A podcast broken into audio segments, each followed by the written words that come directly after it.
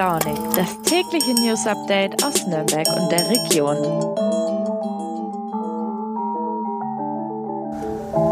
Guten Morgen und herzlich willkommen zu einer neuen Folge von Früh und Launig.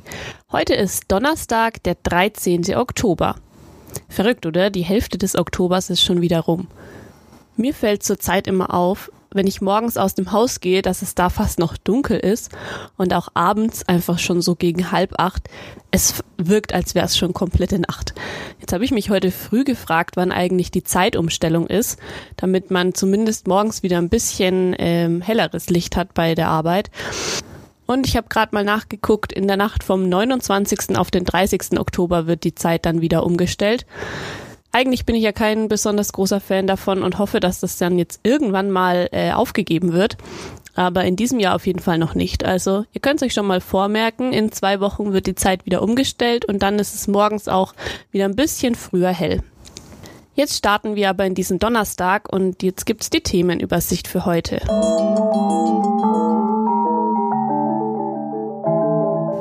In der Region gibt es zu wenig Plätze für gefährdete Kinder, dass sie in Obhut genommen werden können. Damit hat sich meine Kollegin Luisa Degenhardt aus Fürth beschäftigt. Dann geht es um eine Schlagzeile, die ein bisschen seltsam klingt. 900 Euro für eine Umarmung. Was dahinter steckt, erklärt uns Nina Dworschak aus Erlangen. Und zum Schluss gibt es noch die gute Nachricht.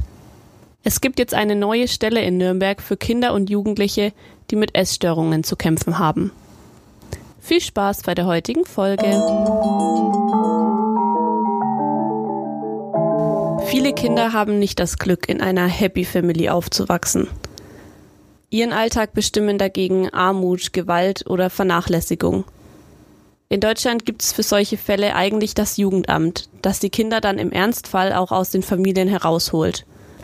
Meine Kollegin Luisa Degenhardt hat sich mal die Situation in Fürth und der Region genauer angeschaut. In Fürth werden zum Beispiel jedes Jahr zwischen 40 und 70 Kinder in Obhut genommen, weil sie einfach in ihrer Familie nicht mehr leben können und gefährdet sind. Seit diesem Frühjahr sind aber die Aufnahmestellen komplett ausgelastet. Die Gründe dafür sind verschieden. Also einmal ist natürlich der Krieg gegen die Ukraine ein Thema, denn von dort kommen auch unbegleitete Minderjährige nach Deutschland, die in solchen Einrichtungen aufgenommen werden müssen und die natürlich auch psychisch traumatisiert sind und Hilfe brauchen. Aber auch in deutschen Familien hinterlassen die Krisen ihre Spuren und vor allem auch immer noch die Folgen der Pandemie denn da war die psychische Belastung in den Familien durch Homeschooling oder generell durch wenig Freizeitausgleich, wenig draußen sein, wenig Unternehmungen einfach richtig schwer. Die Familien sind total belastet gewesen durch diese Pandemie und deswegen mussten auch die Jugendämter häufiger eingreifen. Es gibt aber bei uns in der Region einfach zu wenige Plätze für solche Kinder und Jugendliche, die Hilfe brauchen. Deswegen soll jetzt gemeinsam mit der Regierung von Mittelfranken neue Einrichtungen entstehen, die dann mehr Plätze bieten und Kinder und Jugendliche aufnehmen können. Das Jugendamt in Fürth sucht jetzt dafür ganz dringend geeignete Immobilien. Ihnen wurden zwar schon welche angeboten, aber die haben nicht so ganz gut gepasst. Außerdem suchen sie auch ganz dringend Bereitschaftspflegeeltern, denn die sind auch absolute Mangelware. Also Menschen, die Kindern ein Zuhause auf Zeit geben können also bis quasi die Kinder dann wieder zurück in die Herkunftsfamilie können. Falls ihr also jemanden kennt, der dafür in Frage kommt oder Kontakte habt, die Immobilien anbieten können, dann könnt ihr euch bestimmt an das Jugendamt in Fürth wenden, denn die suchen wirklich händeringend, um den Kindern und Jugendlichen in Zukunft noch besser helfen zu können. Lest doch gerne mal in den Artikel meiner Kollegin auf nn.de rein. Ich verlinke ihn euch in den Show Notes. Da steht alles Wichtige zu dem Thema drin und ihr könnt euch nochmal einen genaueren Überblick über die Lage verschaffen. Jetzt geht es um eine etwas ungewöhnliche Schlagzeile, die meine Kollegin Nina Dworschak in Erlangen verfasst hat. Und zwar lautet die 900 Euro für eine Umarmung. Ich will jetzt gar nicht so weit vorgreifen, sie soll lieber selber erzählen.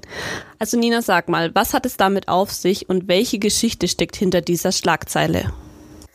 Hi Nina, ich gebe zu, die Überschrift klingt ein bisschen plakativ. Ähm, ich erkläre mal, was dahinter steckt. Also letztes Jahr im September, kurz vor der Bundestagswahl, gab es den globalen Klimastreik wie jedes Jahr von Fridays for Future auch in Erlangen. Und da soll es jetzt zu einem Vorfall gekommen sein ähm, zwischen zwei Aktivisten die sich umarmt haben. Und dafür haben sie ein Ordnungsgeld von der Stadt kassiert, weil sie dadurch gegen Corona-Auflagen verstoßen haben. Zur Erinnerung, wir waren damals kurz vor der Omikron-Welle. Es galten noch zahlreiche Beschränkungen, äh, unter anderem für Demonstrationen ein Mindestabstandsgebot und die FFP2-Maskenpflicht. Genau, und weil sie die quasi durch die Umarmung missachtet haben, haben sie jetzt insgesamt ein Ordnungsgeld von 900 Euro zu zahlen. Ah, okay, dann ist das Geheimnis jetzt schon mal gelüftet, was dahinter steckt. Aber was sagen denn die Aktivisten dazu? Finden sie, das Ordnungsgeld ist gerechtfertigt, wenn ja diese Maßnahmen eigentlich gegolten haben? Die Aktivisten sind mit dem Bußgeld nicht ganz so happy. Ähm, man muss vielleicht erstmal erklären, wie das zustande kommt. Also, Nikolaus Bischof war einer der beiden. Er hat ein Bußgeld von 635 Euro bekommen. Besonders viel, weil die Stadt sagt, er war Versammlungsleiter. Das heißt, er hätte die Regeln kennen müssen und hat sie bewusst missachtet. Der zweite, Christian Lange, der hat ein Ordnungsgeld von 275 Euro bekommen.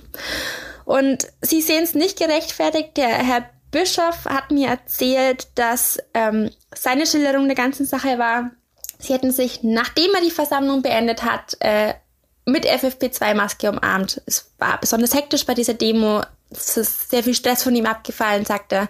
Deswegen kam es dann zu dieser Umarmung.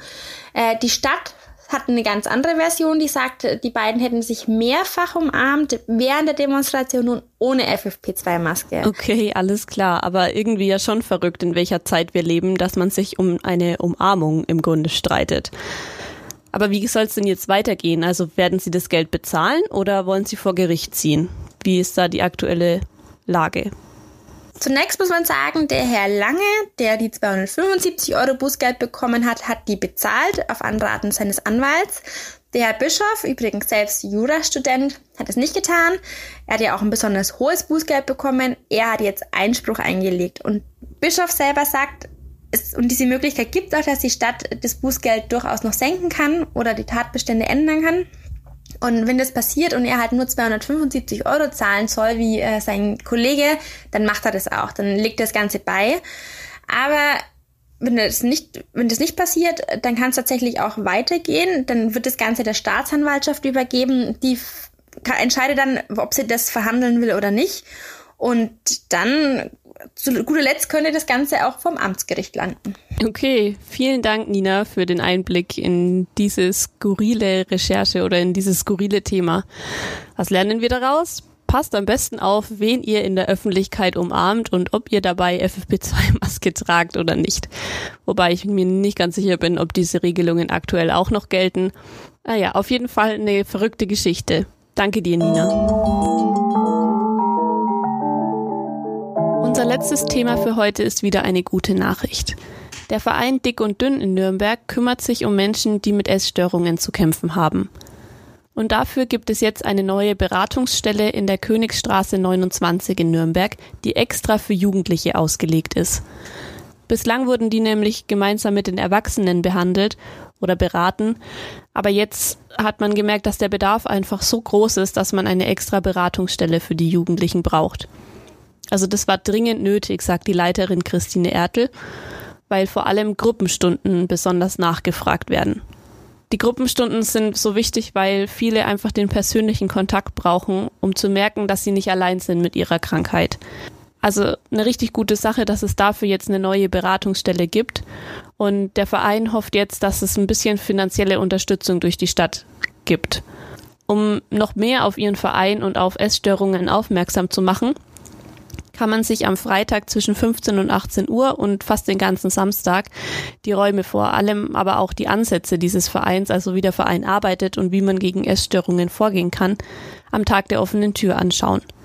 Am Samstag gibt es sogar einen Live-Podcast, bei dem über Essstörungen gesprochen wird. Also wer da Interesse hat oder Menschen kennt, die davon betroffen sind, dann schaut da gerne vorbei und informiert euch über das Angebot. Dass es solche Vereine gibt, die sowas machen und sich damit auch in finanzielles Risiko begeben, ist nicht selbstverständlich und ist super, dass es solchen, solche Angebote gibt. Wer Selbsthilfe braucht, der kann sich auch mal unter essstörungen-mittelfranken.de informieren. Also schaut doch gern mal am Freitag oder Samstag bei dem Tag der offenen Tür vorbei. Und wenn ihr noch mehr dazu wissen wollt, dann lest gern den Artikel von meinem Kollegen Johannes Handel auf nn.de. Alle Artikel, die ich in der Sendung bespreche, verlinke ich euch natürlich in den Show Notes dieser Folge. Damit sind wir am Ende dieser Früh- und Launig-Folge angelangt. Ich verabschiede mich von euch für heute und hoffe, ihr seid morgen noch ein letztes Mal für diese Woche dabei. Habt jetzt einen schönen Tag, startet gut in diesen Donnerstag und dann hoffe ich, hören wir uns morgen. Macht's gut!